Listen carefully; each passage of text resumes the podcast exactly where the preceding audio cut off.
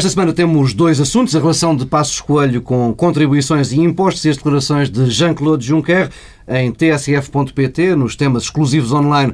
Pedro Dom Silva fala da criação de postos de trabalho no terceiro setor, nas IPSS, e Pedro Marcos Lopes na passagem dos antigos administradores da Portugal Telecom pela Comissão de Inquérito ao Banco e Grupo de Espírito Santo. Para começo de conversa, vale a pena relembrar alguns pedaços daquilo que o Primeiro-Ministro foi dizendo ao longo da semana. Primeiro, logo na segunda-feira, sobre o caso das contribuições para a Segurança Social. Eu não tinha consciência de que essa uh, obrigação era devida durante esse período. Não existe, portanto, da minha parte, nenhuma intenção de não cumprir com essas obrigações. Estava convencido que elas eram, nessa época, de opção. Depois, já na quarta-feira e de mote próprio, lançando ele próprio o tema dos impostos, falou de imperfeições. Eu estou, pessoalmente, e a minha família está pessoalmente preparado para, neste ano de eleições, enfrentar todo esse tipo de debate político. Eu acho que está na altura de dizer, com muita humildade, quem quiser remexer na minha vida, para encontrar episódios desses, não precisa se dar a tanto trabalho nem de quebrar deveres de sigilo, pode ter a certeza de que eu, muitas vezes na minha vida, ou me atrasei, ou entreguei, na altura que o Estado me exigiu, aquilo que me era exigível. Ninguém, com certeza, esperará que eu seja um cidadão perfeito. Mas posso dizer-lhes uma coisa: nunca deixei de solver, peço desculpa, de solver as minhas responsabilidades. Não tenho nenhuma dívida ao fisco. Estamos, portanto, a falar de duas situações distintas. A primeira, o não pagamento de contribuições à Segurança Social enquanto trabalhador independente durante cinco anos, entre 1999 e 2005, uma dívida de que Passos Coelho hum, só se terá percebido em 2012 devido a questões hum, colocadas por jornalistas hum, e, e também o adiamento do pagamento até ao mês passado, pagamento que só aconteceu devido à pressão do jornal público. Depois, a segunda situação eh, que surge, como dizia há pouco, provocada por um gesto de antecipação de Passos Coelho, eh, conta-nos que há diversos atrasos na entrega da declaração e pagamento de IRS com atraso e multas. A imprensa fala em cinco processos de execução fiscal, de valor ainda não confirmado. Passos diz que atrasou-se e não pagou por distração e falta de dinheiro. São declarações ao Semanário Sol de sexta-feira, de ontem.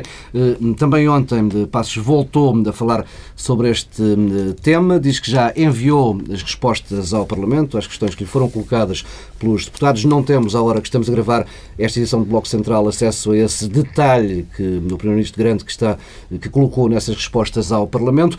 Eh, ontem não acrescentou de grande coisa nessa declaração no Vimioso, em dos Montes, reafirmou apenas que não tem dívidas ao fisco, que nunca deixou de pagar eh, aquilo que hum, lhe foi pedido eh, pela máquina fiscal, recusa a ideia de fuga a impostos e sublinha que sempre foi cumpridor quanto à questão da segurança social, reafirmou que desconhecia a lei. Hum, Pedro da Silva, Pedro Marcos Lopes, há muito por onde pegar neste tema. Hum, Pedro Passos Coelho, tal como fez, eh, tanto quanto eu me lembro, no caso do Tecnoforma, tentou ontem encerrar o assunto. O assunto está encerrado. Pedro da Silva. Bem, depende do que tu entendes para o assunto estar hum. encerrado. Eh, porque... O gesto dele é esse, não é? Pois, mas não está. Esta marca ficou. E ficou e tem, aliás, consequências políticas muito inibidoras da ação de Pedro Passos Coelho. Quer dizer, ele tornou-se politicamente menos viável. Mais frágil.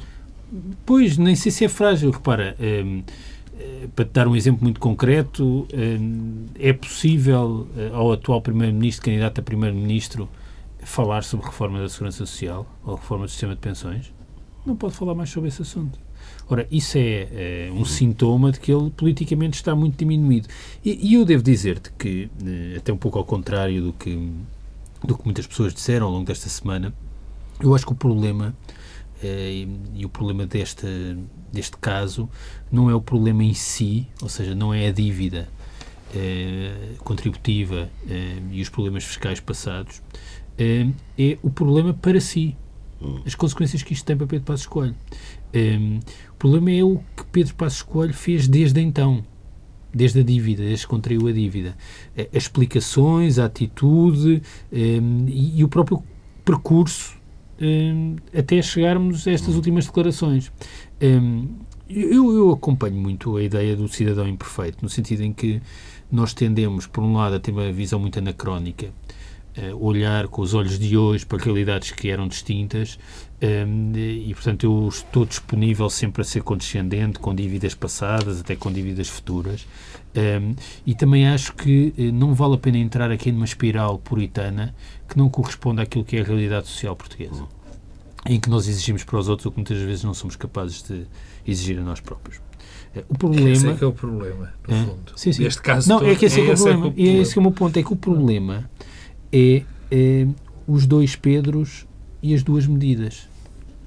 É que há aqui um Pedro, um, cidadão imperfeito, que não pode coexistir com o Pedro moralista.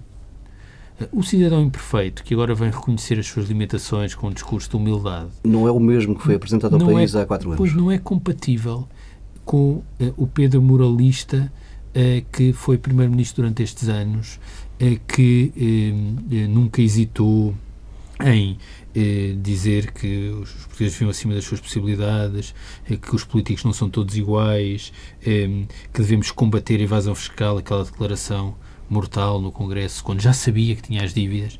Eh, eh, quando uma coisa. Sobre uma raça de homens que paga. uma raça de homens que paga a dívida, ou coisas mais dramáticas. Quer dizer, não sei se vocês têm consciência, se, se lembram disso, mas eh, as bolsas de ação social no superior os alunos perderam o direito às bolsas quando os pais tinham dívidas contributivas à Segurança Social. É possível cortar. Reparem, eh, miúdos, estamos a falar de miúdos, 19, 18 anos, 20, que estão a frequentar o ensino superior e que preenchem todos os requisitos para ter uma bolsa para se apoiar enquanto estudam na universidade. E perderam o direito a essas bolsas porque havia dívidas contributivas dos pais. Dos pais. Dos pais. com que cara? É que este Primeiro-Ministro encara essas pessoas. E, portanto, esse Pedro eh, moralista não pode eh, conviver com o Pedro cidadão imperfeito. Só que há uma coisa que permite esse convívio, que é o Pedro Chico Esperto. É que há o Pedro Chico Esperto que tenta conciliar o Pedro moralista com o Pedro cidadão imperfeito. E aí a questão é outra, é que as pessoas já tiraram a fotografia ao Pedro Chico Esperto. Um, quer dizer, um, ninguém pode achar que de todas as pessoas, um ex-líder de uma juventude partidária que eu já não me recordo, mas é a única coisa que Pedro Passos Coelho foi, de facto, é líder de uma juventude partidária. No seu passado, aquilo que nós temos a certeza que ele foi é ex-líder de uma juventude partidária. E deputado ao mesmo tempo. E deputado. Porque trabalhador e estudante são duas coisas que todos nós temos dúvidas. Aliás, eu acho que essa é também a raiz deste problema. Mas o ex-líder da juventude partidária não pode querer nos convencer que de todos os temas não tinha consciência daquilo que era o regime de, segurança social aplicável aos recibos verdes. Bem, esse é o tema que todos os líderes das juventudes partidárias se pronunciam e têm opinião. Quer dizer, isso é, é impossível. Depois, eh, pagou as contribuições agora, mas então desde 2012 é que sabia, porque é que pagou agora? Quer dizer, no fundo é porque a notificação é via... Nada disto faz sentido. Ninguém acredita nestas histórias. E, portanto, o que é que isto revela? Revela, de facto, aqui um padrão que é insustentável. É porque eu percebo que o Primeiro-Ministro tenha dificuldade uh, em recordar-se daqueles cinco anos em que foi trabalhador independente. Hum. Porque se lhe colocarem a questão, coisa que aliás foi colocado no final de 2014, quando, quando andámos a discutir todos os outros casos da, do Centro para a Cooperação, é o que é que o Primeiro-Ministro fazia exatamente, qual era a atividade a que correspondiam aqueles recibos verdes. Tem muita dificuldade em responder. E essa é a raiz do problema, porque aquilo não, era, não correspondia a nenhum trabalho. E isso é que cria esta nebulosa que depois não é compatível com o discurso moral. Pedro Marcos Lopes. Eu, eu a parte a parte factual eh, é demasiado evidente para para ser para, para eu voltar a abordar, quer dizer, é, é repetitivo hum, e a repetir parte do que o Pedro Adão e Silva disse, parte do que, enfim, a esmagadora maioria das pessoas que que, que estão no espaço público disseram. Portanto, faço um pequeno resumo. É evidente que é incompreensível que alguém não saiba que tem de pagar segurança social. É bem verdade que, eh, que todos temos falhas. É evidente que existiram alturas em que o regime de segurança social, eh, ou pelo menos as pessoas que estavam a recibos verdes não tinham uma noção exata do que, do que deveriam pagar ou deviam deixar de pagar, mas sabiam que tinham de pagar. fazer um parênteses aí, eu até acho que é um, um parênteses até um, pedagógico, que é as pessoas tinham noção. O que havia Sim. era uma realidade em que não havia cruzamento entre as finanças e a segurança social. Todas as pessoas Sim. sabiam que se não entrassem no sistema eh, não eram apanhadas. Sim. E, portanto, não, não é a consciência de que não era. Toda a gente sabe, qualquer adulto eh, minimamente oh, qualificado em Portugal sabe que se tiver oh, trabalho tem de fazer contribuições oh, para a segurança social. Claro que sim. Claro que a, questão é tentar aproveitar uma coisa que muita gente aproveitava, que é não entrando no sistema como independente, nunca era apanhado. É verdade, não mas cruzamento. no fundo, no fundo o que eu, o que eu quero dizer é que, enfim, há atenuantes ou podem existir eventuais atenuantes para que o cidadão Pedro Passos Coelho não, não se tivesse esquecido de pagar ou que não tivesse completamente a certeza do pagamento que faria, que deveria fazer. Agora, quer dizer, a coisa torna-se mais complicada quando sabemos que Pedro Passos Coelho não faz estes pagamentos logo depois de ter saído da Assembleia da República, onde foi deputado, salvo erro, durante dois mandatos, eh, onde conviveu, evidentemente, com situações eh, com, que votou legislação neste sentido. Participou no debate participou parlamentar. no debate parlamentar sobre isto. Portanto, tudo isto é, é difícil de, de desculpem-me o termo, de engolir. Quer dizer, mas, mas o que está à nossa frente é, é demasiado evidente. Quer dizer, eh, custa-me muito ver o primeiro-ministro do meu país dizer, dizer: Bom, eu não tenho dívida nenhuma. Eu não tenho dívida nenhuma, eu não devo nada à Segurança Social, eu não devo nada ao, ao fisco. Bom, pois, ainda bem, porque isso era impossível que devesse é evidente que tem, se não pagou na altura, teria que pagar. Era impensável termos um Primeiro-Ministro que, nesta altura, não pagasse, não, não, mas não até tivesse há uns meses suas... tinha. As... O problema é que também poderia ter como desculpa dizer, bom, eu não sabia. E, de facto, eu admito que ele não soubesse, mas em 2012 já sabia. E estamos em 2015. Ele não pagou em 2012 porquê? Porque iria pagar depois de ser de Primeiro-Ministro. que não, mas que lógica não, não estar a criar direitos mas, futuros. Que lógica, que lógica. Então deixa-me dizer, de... deixa dizer essa questão dos direitos futuros, é porque este, estes eh, episódios em torno da segurança social têm um efeito devastador sobre a própria legitimidade e os direitos futuros. Uhum. É porque assentam-se sempre num equívoco. Aliás, eu, eu, continuo a achar que eh, o Primeiro-Ministro e até o Ministro, até, até não, e o Ministro da Segurança Social não perceberam bem como é a arquitetura do sistema de segurança social em Portugal. É, porque é, o Primeiro-Ministro voltou a falar da formação da sua pensão. Hum. Ah, convém nós termos sempre presente uma coisa, é que as contribuições em falta significou que faltou dinheiro para pagar é aos pensionistas aos, aos, do momento. Portanto, Eu... não, isto, isto não é um benefício, porque há mesmo um contrato intergeracional. Bem, sei que o Primeiro-Ministro é contra esse contrato intergeracional. Um, um contributo objetivo para o déficit é porque, da, da É porque não é, não há déficit, não havia déficit no regime previdencial, ao contrário também é, é muitas vezes dito, não há déficit, só houve agora nos últimos anos, aliás, com Pedro Passos Coelho. Eh, mas este tema é porque o tema das pensões não é um tema marginal nestes últimos anos em que Pedro Passos Coelho foi, foi, foi Primeiro-Ministro. É que, pelo contrário, é o tema central e do ataque. E, portanto, as, as contribuições serviam para pagar, e as nossas de hoje servem para pagar as pensões, o subsídio de desemprego e o subsídio de doença dos atuais beneficiários, e uma outra coisa muito importante, é que por isso é que há esta possibilidade de pagar dívidas para trás. Quer dizer, e este, este, este caso, o que tem o efeito é também ter um efeito de dissuadir o pagamento de contribuições. Bom, e depois há ainda Pedro, coisas conclui. que me, uh, não, que deixa-me só concluir este preâmbulo. Por incrível que pareça, é um preâmbulo, mas o Pedro ajudou aqui algumas coisas em relação à segurança social. Há, há duas ou três coisas que, que, que, são graves ainda depois, antes das consequências políticas. Primeiro, a desculpa de que não pagou porque não foi notificado. Eu não sabia bem e não fui notificado é, é, é, perturbante para qualquer cidadão deste país ouvir um primeiro-ministro achar que as pessoas só podem, só têm de pagar quando são notificadas e que, por exemplo, coisas tão básicas como a segurança social, eu ouvi o sexta-feira ontem dizer uma coisa que me pareceu mais uma vez deslocada e, e até grave, quer dizer, sim, nós a, a ignorância a não a ignorância não aproveita a ninguém, mas valha-me Deus, contribuição para a segurança social a, a ignorância. Quer dizer, depois insistir na notificação, como era confuso, eu não fui notificado se não tinha pago. Não, mais uma vez, aí há uma grande confusão, porque primeiro não é assim, ele tem que saber os seus deveres, como todos nós sabemos, e depois ele sim foi notificado em 2012 e depois só pagou em 2015. Foi notificado por um jornalista. Foi notificado por um jornalista, quer dizer. Agora, há duas coisas e rápido em relação a, a, a, a este assunto ainda que eu queria dizer. Quem faz juízos morais tem que estar preparado para responder também quando fazem juízos morais sobre essa pessoa. Ainda ontem, Passos Coelho jurava a pé juntos que nunca pois, fez juízos morais sobre não, Mas ninguém. não é verdade. Não é verdade porque frases como os piegas, frases como vivemos acima das nossas possibilidades, frases como temos que sair da, zona, da nossa zona de conforto. Sou de uma raça que paga dívidas. Sou de uma raça, são juízes morais. Bem, desde logo, não... boa parte do discurso no encerramento das jornadas parlamentares. Eh, sim, é um juízo Porto, moral, é um juízo moral. Quer dizer, só faltou mesmo.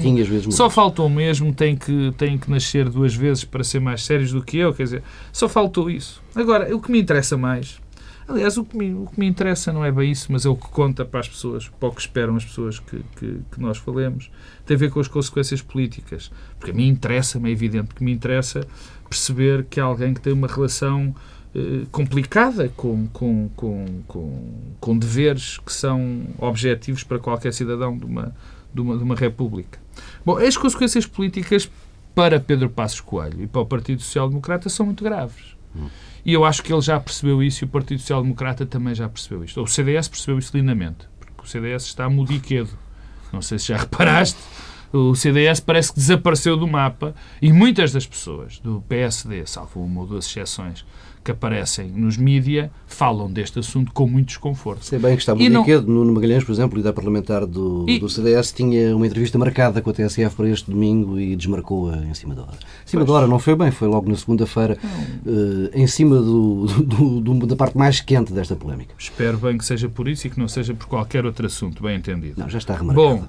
Bom, bom mas a, a questão da consequência política, sobretudo para o PSD, das consequências políticas são graves. E é por isso hum. que muita gente do PSD se sente profundamente incomodada com isto. E as defesas que aparecem ao Primeiro-Ministro têm muito menos a ver com o próprio Primeiro-Ministro e com o facto de ele ser líder e do homem que vai dar a sua cara na campanha, mas por causa do discurso que foi feito.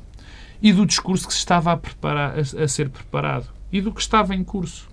Ou seja, todo aquele eh, discurso das exigências que tivemos a fazer, dos sacrifícios, de que ninguém poderia ser poupado, que não poderia haver compl complacência com ninguém, é um discurso que cai pela base. Ou melhor, não cai, porque, como dizia o Primeiro-Ministro, e com razão, sexta-feira, bom, não é por alguém uh, falhar que a lei deixa de poder funcionar e que funciona. O problema é que quem falhou foi ele próprio. E é um discurso muito complicado e é algo que vai surgir. Há, há duas outras coisas que vão surgir constantemente nesta campanha. E é pena que surjam, porque outra das consequências políticas disto Uh, duas graves, quer dizer, que, e aí não são consequências políticas, quer dizer, uh, ainda falando, deixa-me voltar atrás, falar um bocadinho, um parênteses enormes, falar das, da, da, questão moral. É lamentável que um, um primeiro-ministro traga a sua família para o centro da discussão política toda a gente tem poupado as famílias, toda a gente tem evitado. E é o próprio Primeiro-Ministro diz que está... tinha pedido algum o próprio que tinha pedido, quer dizer, não pode, a minha família já está preparada. O que, que, que, que é que isso quer dizer? E a segunda é uma que também achei lamentável, que foi uh, aquela insinuação ao ex-primeiro-ministro que está Já falaremos em Évora, disso a propósito da é, resposta. De acordo, é lamentável, mas, mas fica como registro. Mas voltando às consequências políticas e para o discurso do PSD, isto faz isto é uma debacle nesse discurso. E há duas ou três coisas que vão ficar marcadas. Este, este, este episódio vai ficar marcado de uma maneira brutal. Também é por isso que o PS está a chamar o Presidente da República a esta discussão, porque isto vai ser recorrente até no, no, no, no, diálogo com o Presidente da República. A outra é aquela célebre eh, eh, conferência com o, com o Ministro Schäuble e a declaração de António Costa sobre, os, sobre os chineses. Os Quer dizer, são chineses. coisas que vão marcar a, a não próxima vamos, campanha. ter uma campanha particularmente rica. Não, em, pode, pode em ser. Bens. Não, é esta, esta, esta, esta conduta do, do Primeiro-Ministro é inevitável que vá surgir constantemente. Porque põe em causa uma das coisas em que se baseava também, com este termino, que é o caráter impoluto do Primeiro-Ministro. E isto era um truque de campanha o homem sério, o homem de Massamá, remediado. o homem remediado. Este era um trunfo da campanha. Ainda o homem, pessoas que repetem isso agora nesta semana. sim, o homem que ia ao Lidl, o homem, para- para peço desculpa da publicidade, exatamente, e que ia fazer as suas compras. Quer dizer, este era um dos grandes, esse era um grande ativo do PSD. Era, isto era dado como uma, uma, um- um- uma arma eh, de campanha fortíssima. E essa arma caiu. Caiu. Pedro Silva. Eu não tenho mais coisas a acrescentar em relação a isto, a não ser dizer que é, é evidente que eh, há aqui um problema, eu repito, há um problema não tanto no facto, mas naquilo que foi eh, a construção mediática de Pedro Passos Coelho, e é uma construção mediática, quer dizer, que era uma construção mediática com pés de barro. Eh, e que tem, aliás, episódios também esta semana. A declaração ao Sol é uma coisa também do outro mundo. Eh, dizendo que não tinha dinheiro para liquidar o IRS. Então o Primeiro-Ministro vivia acima das suas possibilidades. É porque aqui já estamos noutra coisa. Uma coisa é dizer, "Epá, esqueci-me, sou um, um desorganizado com as minhas coisas pessoais, eh, tenho aqui, epá, não sabia. Isto já é uma outra coisa. É dizer, eu não paguei porque não tinha dinheiro. Mas então, não tinha dinheiro para pagar o IRS é porque gastava mais dinheiro do que aquilo que podia gastar, do rendimento disponível.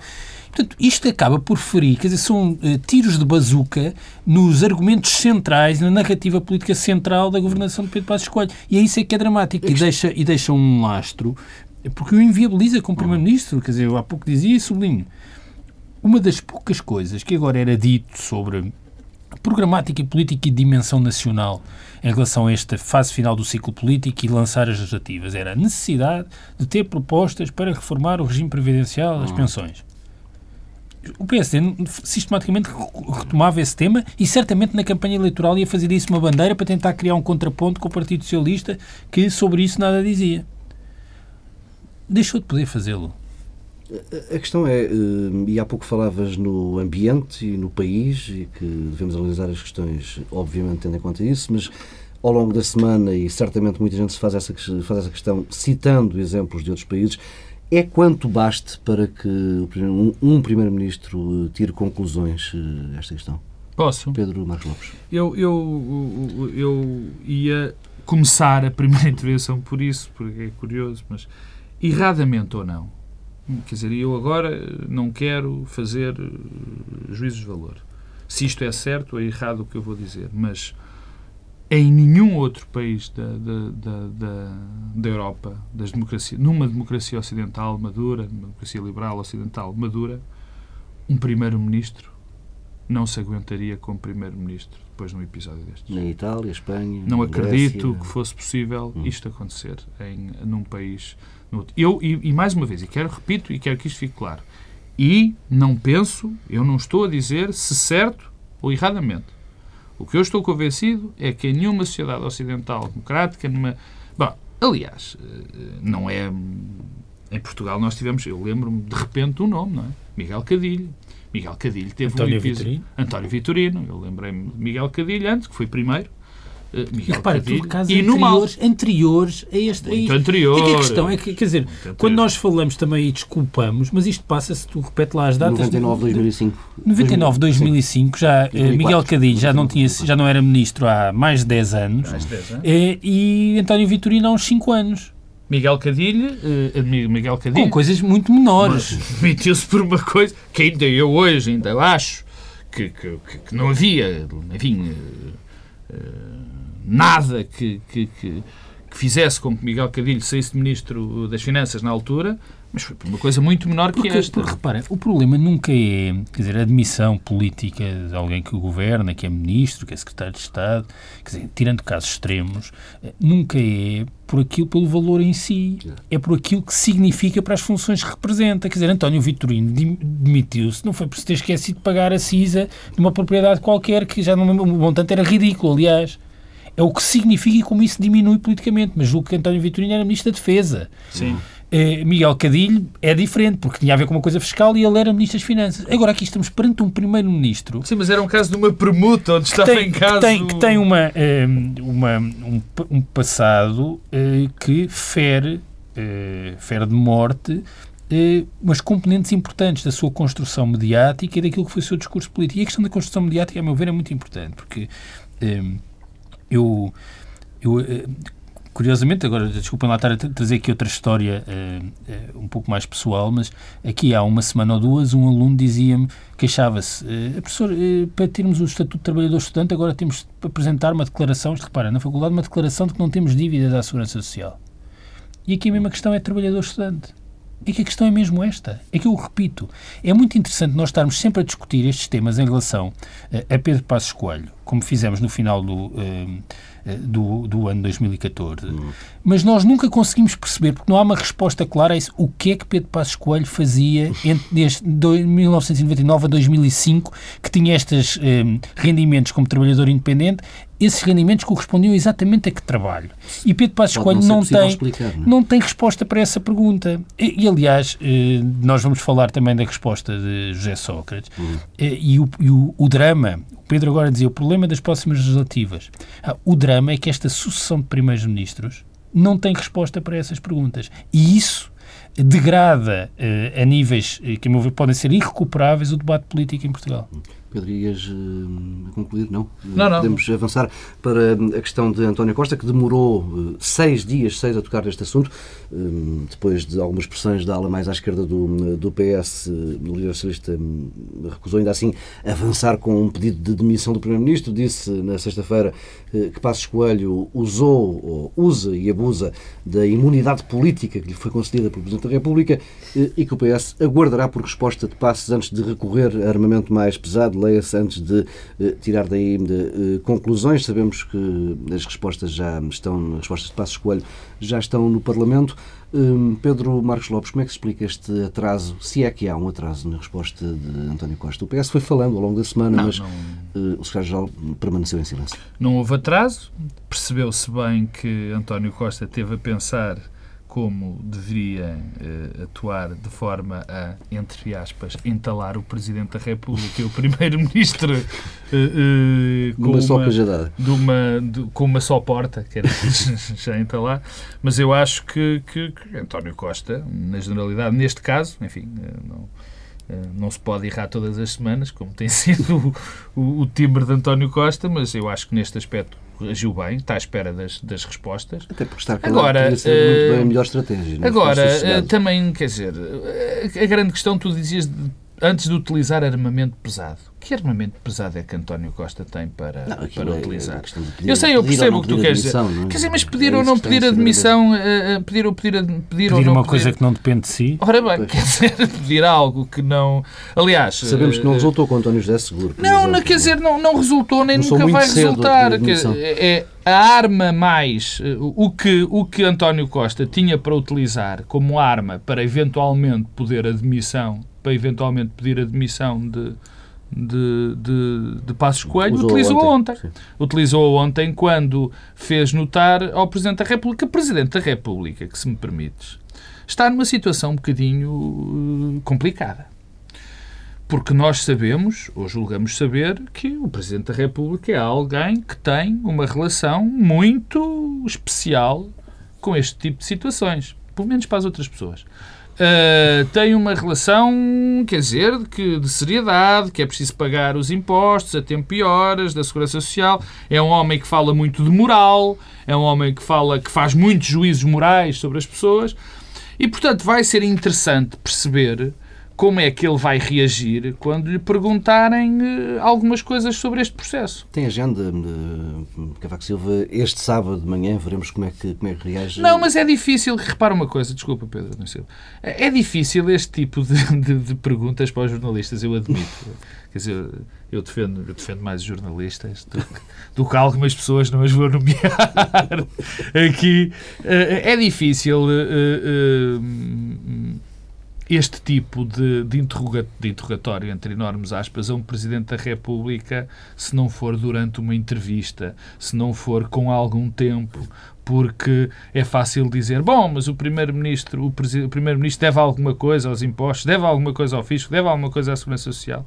É evidente que se o Presidente da República refizer esse tipo de resposta, eh, eh, vai se expor de uma maneira terrível. E mais uma vez, e com isto concluo, e mais uma vez o Presidente da República está com um problema terrível.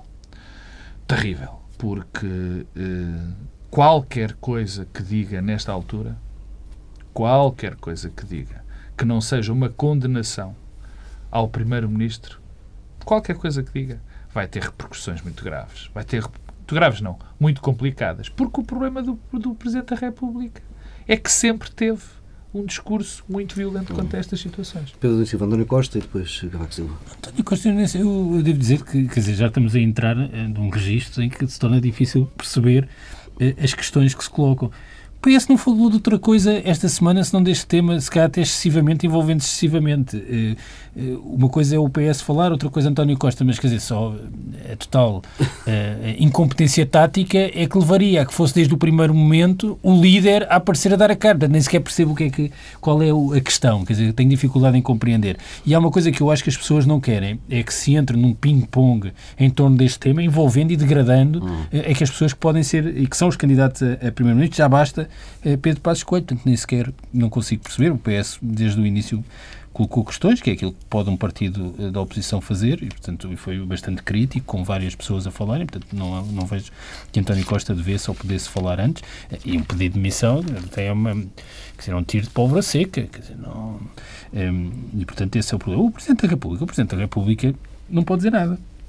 Porque eh, se disser alguma coisa que desvalorize excessivamente o que aconteceu, é incompreendido pelos portugueses que já perceberam o que é que se passou. Se por, por em sentido contrário, se for crítico, é um tiro uh, no governo, que não sei como é que o governo se uh, aguenta. Uh, e pode um, um, Presidente da República dissolver um Parlamento, porque o Primeiro-Ministro no passado teve dívidas à Segurança Social e ao Fisco, que entretanto já não tem, e se tem embrulhado num novelo de explicações incompreensíveis. Não podemos cair numa circunstância extraordinária, que é a oposição e o governo estarem os dois contra o, para o Presidente da República. E, portanto, o que é que o Presidente pode fazer numa circunstâncias dessas? Sinceramente, não vejo, não há boa saída. Quer dizer, a questão nunca é, Esse é, que é o problema. nunca é este contexto, é, é o que nos trouxe até aqui e eu se pudesse, eh, se tivesse de dar, infelizmente, felizmente para mim e para o próprio não tenho, se tivesse de dar algum conselho ao Presidente da República era eh, assobiar para o ar e esperar que a onda passe. Isso já está, isso é uma tática. Não vejo, não vejo outra coisa neste contexto, não vejo outra coisa que possa ser feita. Vamos encerrar este tema com mais uma carta de Évora, no discurso de encerramento das jornadas parlamentares do PSD, no Porto, e sem nunca referir o nome de José Sócrates, Passos Coelho fez questão de dizer que nunca usou o cargo para enriquecer, para prestar favores ou para viver fora das suas possibilidades, nem para nomear alguém por favor para a administração pública ou eh, para eh, traficar influências, são palavras exatas eh, retiradas do discurso de Pedro Passos Coelho na terça-feira no Porto, no encerramento das jornadas parlamentares. Ora, em Évora, na prisão, José Sócrates sentiu-se e decidiu escrever uma carta que entregou à TSF e ao Diário de Notícias. Nesse pequeno texto acusou Passos Coelho de ter feito um ataque, um cobarde ataque pessoal e de tentar condicionar as eleições hum, deste ano usando o processo que o envolve ele, Sócrates, como arma de arremesso político. Hum, diz o antigo Primeiro-Ministro que hum, o atual Primeiro-Ministro está à beira da miséria moral. É entendível, Pedro Marcos Lopes, esta reação de José Sócrates? Bom, entendível é, quer dizer, é evidente que alguém que se sente uh, atingido uh, por. Uh, por outra pessoa qualquer, tem, todo, tem o direito a defender-se. E o, o, o que aqui esteve em questão? Eu, eu, eu confesso que ontem, eh, anteontem, na, numa televisão, na SIC Notícias, ouvi alguém, um deputado do, do PSC, que eu não me recordo o nome, eh, Matos Correia, já Matos Correia, a dizer uma coisa.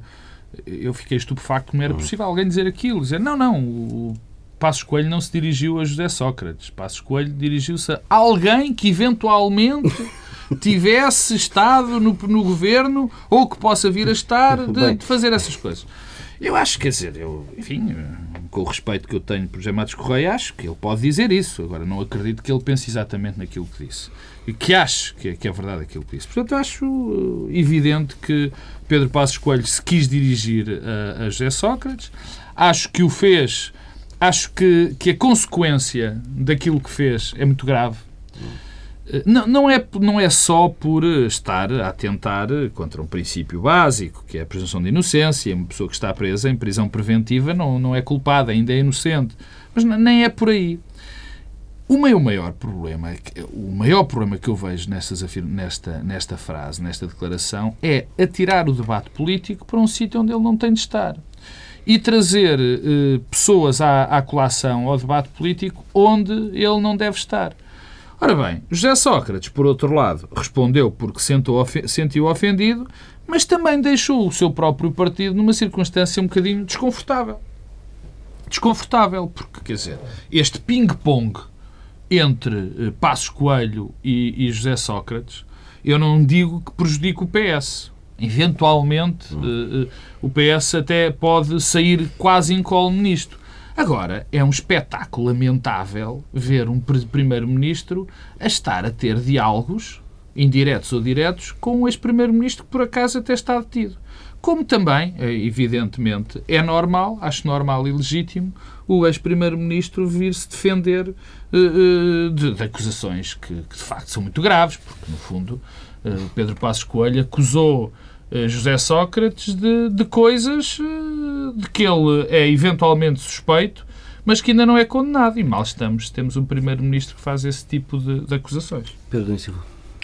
Eu, eu vi o, a intervenção de Pedro Passos Coelho como um sintoma de desespero um, e, e, acho preocupante que alguém que é Primeiro-Ministro uh, não hesite em reproduzir um, aquilo que são um, a narrativa uh, construída e assenta em fugas de informação, fugas de segredo, violações de segredo de justiça alimentadas pelo, uh, pelo Ministério Público. Portanto, foi isso que se passou. Quanto à, à resposta de José Sócrates, eu, eu, há pouco, quando falava das consequências deste uh, episódio da, da, Segurança Social, uh, e sublinhava que isto tem um efeito dramático sobre o debate político. e eu, para parafrasear uma das frases da carta de José Sócrates, que eu diria que de miséria moral em miséria moral, nós estamos a ter um processo de discussão eleitoral em que vamos ocultar mesmo aquilo que deviam ser as diferenciações eh, programáticas. Eh, e isso tem um efeito eh, terrível, desde logo neste programa, porque repara, nós íamos falar também daquilo que se está a passar na Europa e da resposta da entrevista uhum. de Jean-Claude Juncker. Mas ainda teremos tempo. Temos falar. um minuto. Um minuto para falar e não falámos tudo. Não, temos mais, Pedro. Temos pouco mais, mas, mas quer dizer, mas na, na, quer dizer, é só na economia do tempo temos muito menos. E porque estivemos a falar desta questão. Isso sabemos bem a quem é que devemos, eh, esta sequência e esta sequência de primeiros ministros, porque eh, quando os portugueses os portugueses que estiverem disponíveis para ir votar nas legislativas, que serão certamente menos do que foram no passado, eu imagino que aquilo que passa pela cabeça das pessoas é que querem eleger como primeiro-ministro uma espécie de mínimo mínimos, que é alguém que se tenha licenciado a tempo e horas, e se não o fez porque estava a trabalhar e não podia não estudar, eh, alguém que tenha um passado profissional eh, compreensível, eh, entendível pelo comum dos mortais, eh, alguém que não tenha eh, tido eh, esquemas mais ou menos dúbios para garantir o seu sustento. Hum. E isso é é uma verdadeira tragédia. Quer dizer, é, é, nós rasgamos avenidas para o populismo e torna-se difícil defender que na campanha eleitoral devemos estar a discutir questões programáticas sobre a Europa, porque não é isso que vai acontecer. As pessoas vão querer eleger alguém que preencha estes mínimos. Ah, e devemos isso, por motivos diferentes e de formas diferentes, mas o que sabemos hoje, depois destes 10 ou 15 anos, já perdi a conta, devemos isso aos dois últimos primeiros-ministros. E, e, este episódio da Segurança Social é isso que vem mostrar, da mesma forma que eh, José Sócrates pode colocar a resposta em muitos a muitos níveis. Mas mobilizar a expressão miséria moral eh, parece-me verdadeiramente eh, excessivo, eh, porque nós podemos fazer, eu já fiz aqui e faço as vezes que for preciso. Eu posso fazer um juízo político e moral, mas sei separar o juízo político e moral que eu faço daquilo que é o juízo que também faço sobre o funcionamento do sistema judicial e sobre o sistema penal português. E sei bem separar as duas águas. Agora, não me peçam para juntar as três dimensões numa só porque isso tenho também de fazer a minha avaliação. Vamos eh, avançando, ver se ainda conseguimos falar um pouco de Jean-Claude Juncker, ele que em entrevista ao El País esta semana confirmou que Portugal e Espanha têm sido nas últimas semanas dos países mais exigentes em relação ao novo governo grego.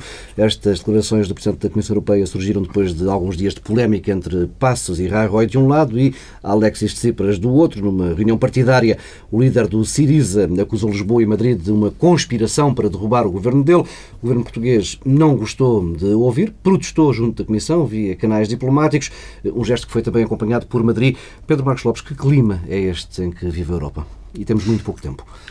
É um clima terrível. Deixa-me começar por dizer que as declarações do, de Tsipras nessa, nessa reunião são absolutamente lamentáveis. E são tão lamentáveis que, mesmo que fosse verdade, ele não as devia ter feito. Mas, pelos vistos, são verdade. não sei se são verdade ou não, mas, uh, mesmo, mas mesmo que ah, sejam. Qualquer coisa. Mesmo que sejam verdade, ele não as devia ter feito.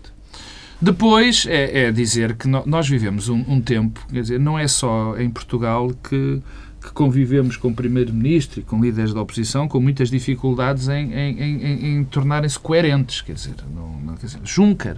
Eu agora vejo as declarações de Juncker e, e, e, e perco um bocadinho a, a, a, noção. Quer dizer, este é o homem que já disse tudo e o seu contrário. Há dois anos dizia uma coisa, que agora diz outra. Quer dizer, nós, o, o clima que se vive neste momento da Europa é de não saber para onde é que se vai. Uhum. E o pior é nós pressentirmos que isto pode cair para qualquer lado. E, e, normalmente o que a história da Europa nos diz é que quando as coisas uh, estão para correr mal, correm sempre pior. Pedro Silva. É, telegraficamente. Agora sim tens mesmo só um pois, minuto. Estás a ver? Eu, eu ou seja, eu tinha razão. Eh, eu devo dizer que isto é uma tristeza. Tudo isto é uma tristeza. Um, eh, diz-nos várias coisas. Uma delas é que, afinal, é possível um pequeno Estado-membro fazer valer a sua posição numa reunião do Eurogrupo ou do. Conselho, porque, pelos vistos, Portugal uh, fez isso. Eu pergunto-me se, uh, depois de ter apresentado queixa uh, junto da Comissão do governo grego, o governo português tenciona, junto do Sr. Juncker, fazer queixa do Sr. Juncker. Porque o que o Sr. Juncker fez foi dizer que, de facto, Portugal e Espanha tinham tido uma posição muito dura uhum. com eh, a Grécia.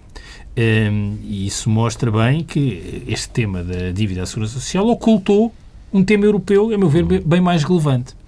Um, o que é que isto prova? Bom, temos demasiados elementos um, sobre aquilo que se passou no Conselho e no Eurogrupo, já não é apenas o governo grego, uh, e mostra que os interesses eleitorais de curto prazo do governo uh, espanhol e português se sobrepõem ao, ao interesse estratégico português e espanhol e que de facto estou-me lixando para as eleições, para citar esse grande pensador que é Pedro Passos Coelho, era uma mentira como muitas outras, uma colossal mentira. Mas pode, pode ser que não, não seja não só, Pedro. porque Temos se calhar mesmo... acredita mesmo neste caminho. Pois, Temos mesmo de ficar por aqui, está esgotado o nosso tempo. Relembro que em tsf.pt, nos temas exclusivos online, eh, Pedro Lins Silva vai falar da criação de postos de trabalho no terceiro setor, nas IPSS, e Pedro Marcos Lopes vai falar da passagem dos antigos administradores da Portugal Telecom pela Comissão de Inquérito ao BES.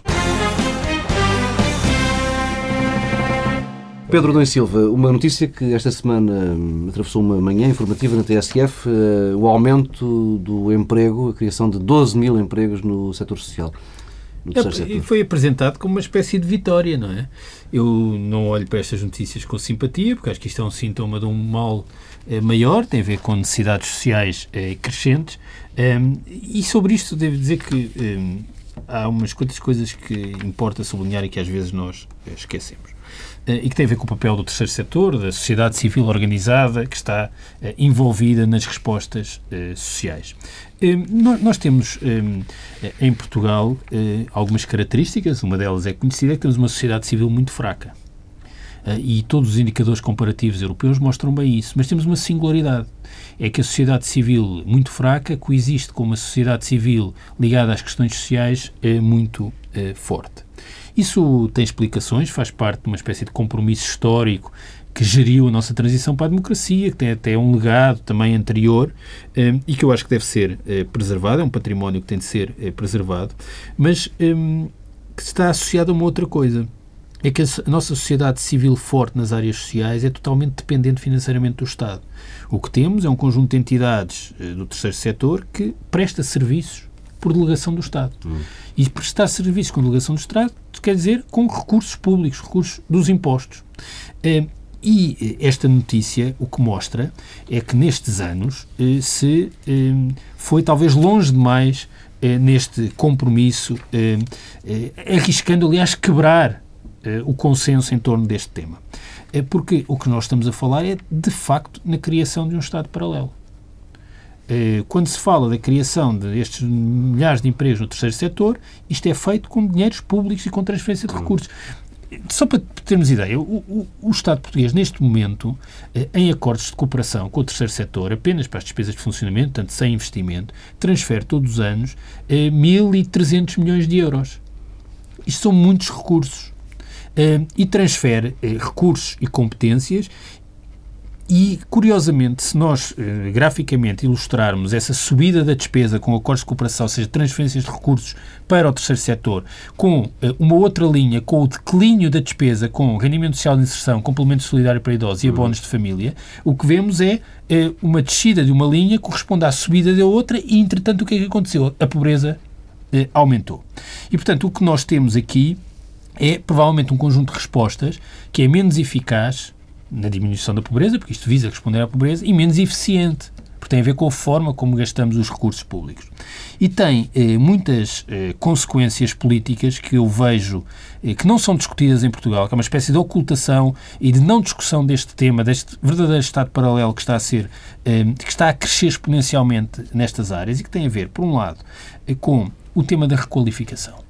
Quer dizer, é, é que, eh, não sei se recordam, mas a TSF, se calhar a semana passada ou há 15 dias, andou a falar da requalificação na Segurança Social, que é basicamente despedir trabalhadores e funcionários Sim. públicos da Segurança Social. Portanto, o que vemos é que estão a ser despedidos de um lado e a ser contratados eh, de outro. Isto tem um efeito de deslegitimação do Estado, eu percebo que é essa a ambição, mas tem um conjunto de outros eh, efeitos para a vida de cada um de nós. Bem, um primeiro é de igualdade de acesso. É que eu, quando tenho acesso a um bem ou um serviço que é gerido pelo Estado, sei que a forma como eu, ou tu, Paulo Tavares, ou Pedro Marcos Lopes têm acesso tende a ser igual. A margem de discricionariedade no terceiro setor é completamente diferente, que aliás está associada a efeitos também perversos do lado do financiamento. Depois, uma coisa também muito importante, que é a gestão de recursos humanos. Eu não sei que garantias e que proteção no emprego têm estas pessoas que são contratadas aqui. Mas têm certamente menos do que acontecia eh, àqueles que trabalhavam na segurança social. Portanto, há aqui uma falta de eh, cultura de avaliação eh, na forma como os recursos do terceiro setor são geridos e que não vejo porque é que a cultura de avaliação, que ainda bem tem eh, contaminado todas as instituições, todas as esferas de atividade na sociedade portuguesa e no Estado em particular, é suspensa quando passamos a falar do terceiro setor. E, portanto, eu acho que é preciso exigir-se uma cultura de avaliação. E, finalmente, uma coisa que, aliás, tem enorme atualidade é que eh, o tipo de serviços que é prestado pelo terceiro setor tem-se alargado muito, ao ponto de já estarmos a falar de atendimento. Ora, eh, um dos temas que esteve presente esta semana e que indignou muito, e eu acompanho essa indignação, o Primeiro-Ministro, foi eh, a forma como informação sigilosa, quer fiscal, quer contributiva, foi violada. Hum. Ora, o que nós estamos a abrir é autoestradas para que se torna uma inevitabilidade a gestão de informação eh, sobre as, as, carreiras contributivas e fiscais, começando certamente pelos mais pobres, possa estar acessível a entidades do terceiro setor. E eu não vejo esta discussão a ser, eh, a, a ser tida eh, e acho sempre curioso que aqueles que se indignam com eh, a forma como a sua informação fiscal e contributiva passa a estar disponível por todos, não cuidam de perceber a relevância que tem manter alguma atividade apenas na esfera exclusiva do Estado. Nós estamos a caminhar para, um, para uma, um olhar para a administração pública em que valorizamos as carreiras na administração fiscal e no Banco de Portugal e tudo o resto é desvalorizado e tudo o resto é desvalorizado eh, com eh, consequências de curtíssimo prazo na nossa vida soubemos, comum. Soubemos esta semana, Pedro, que há uma lista de contribuintes VIP na, no fisco, que sempre que um, um funcionário acede a essa informação, uh, tocam campainhas. Pois, não sei. Eu, chefe de... Olha, eu não sei, não sei isso. O que eu sei é que eh, a informação que tenho é que eh, os sistemas eh, de informação e os sistemas informáticos nos mais diversos ministérios estão a colapsar eh, e o acesso está ultra facilitado por toda a gente neste momento pode ter eh, pessoas de, de POCs aparentemente podem ter têm neste momento senhas de acesso na Segurança Social e no Fisco e portanto há, os sítios é uma realidade em toda a administração pública e o que estamos a ver é um dilapidar de competências instaladas, de qualidade no funcionamento, na administração, no INE e, e a concentrar tudo no Banco de Portugal e no Ministério das Finanças, onde há carreiras protegidas e que, aliás, neste momento começaram a captar pessoas dos outros ministérios com enorme facilidade. Um, e isso uh, vamos pagar tão caro, tão caro uh, por isso. Pedro Marcos Lopes, a passagem dos uh, antigos administradores da Portugal Telecom pela Comissão de Inquérito ao BES. Uh, começamos com Zainal Bava, o CEO que em sã consciência não se lembrava de rigorosamente nada. A seguir, o chairman Henrique Granadeiro já se lembrava de qualquer coisa e disse que a culpa tinha sido de Zainal Bava. E, por fim, Pacheco de Melo, que era o CFO, o investidor financeiro da Portugal Telecom, lembrou-se de tudo e acusou os outros dois. Foi uma semana animada. Foi, é, fizeste mais ou menos o resumo, é Bava não sabia nada, Granadeiro sabia alguma coisa e Pacheco de Melo só fazia o que lhe mandavam fazer. Quer dizer, era basicamente isto. Eh, eu acho que estivemos perante eh, um. E ainda estamos, infelizmente, perante um espetáculo absolutamente lamentável. Quer dizer, nós estamos a falar de, de, de três pessoas que eram consideradas a fina flor da gestão nacional. Uh, indivíduos que ganhavam fortunas absolutas, uh, grandes fortunas, e que, que eu, enfim, ainda bem que, ganha, que as ganhavam, mas, pelos vistos, ganhavam-nas mal. Porque não geriam. Enriquecimento injustificado. não, para mais injustificado, aparentemente mais injustificado do que próprio. Ilícito não foi, com certeza. Quer dizer, e, e, e eram olhadas como exemplos. Eram, ganharam vários prémios, duas delas, salvo erro, eh, dois deles até são comendadores. Eh, Bava é com certeza atribuído pelo, pelo Presidente da República Cavaco Silva. Portanto, estamos perante pessoas que eram, repito, dadas como exemplos e que nós acabamos de perceber que, enfim, geriram uma empresa de acordo com apenas um acionista, que nem uhum. sequer era maioritário. Uh, e depois, em vez de assumir perfeitamente e de uma forma cabal as suas responsabilidades, enfim, Henrique Granadeiro em parte assumiu, e essa parte é, é, eu tenho que, pelo menos, não criticar, foram incapazes de dizer que o que tinham feito. Ou seja, ter uma atitude, uma gestão absolutamente ruinosa de uma das maiores empresas uh, portuguesas. Aliás, os exemplos que são dados, eu, eu custa-me muito perceber o que Zainal Bava fez, quer dizer, numa pessoa normal, numa pessoa séria, numa pessoa que está disposta a esclarecer tudo.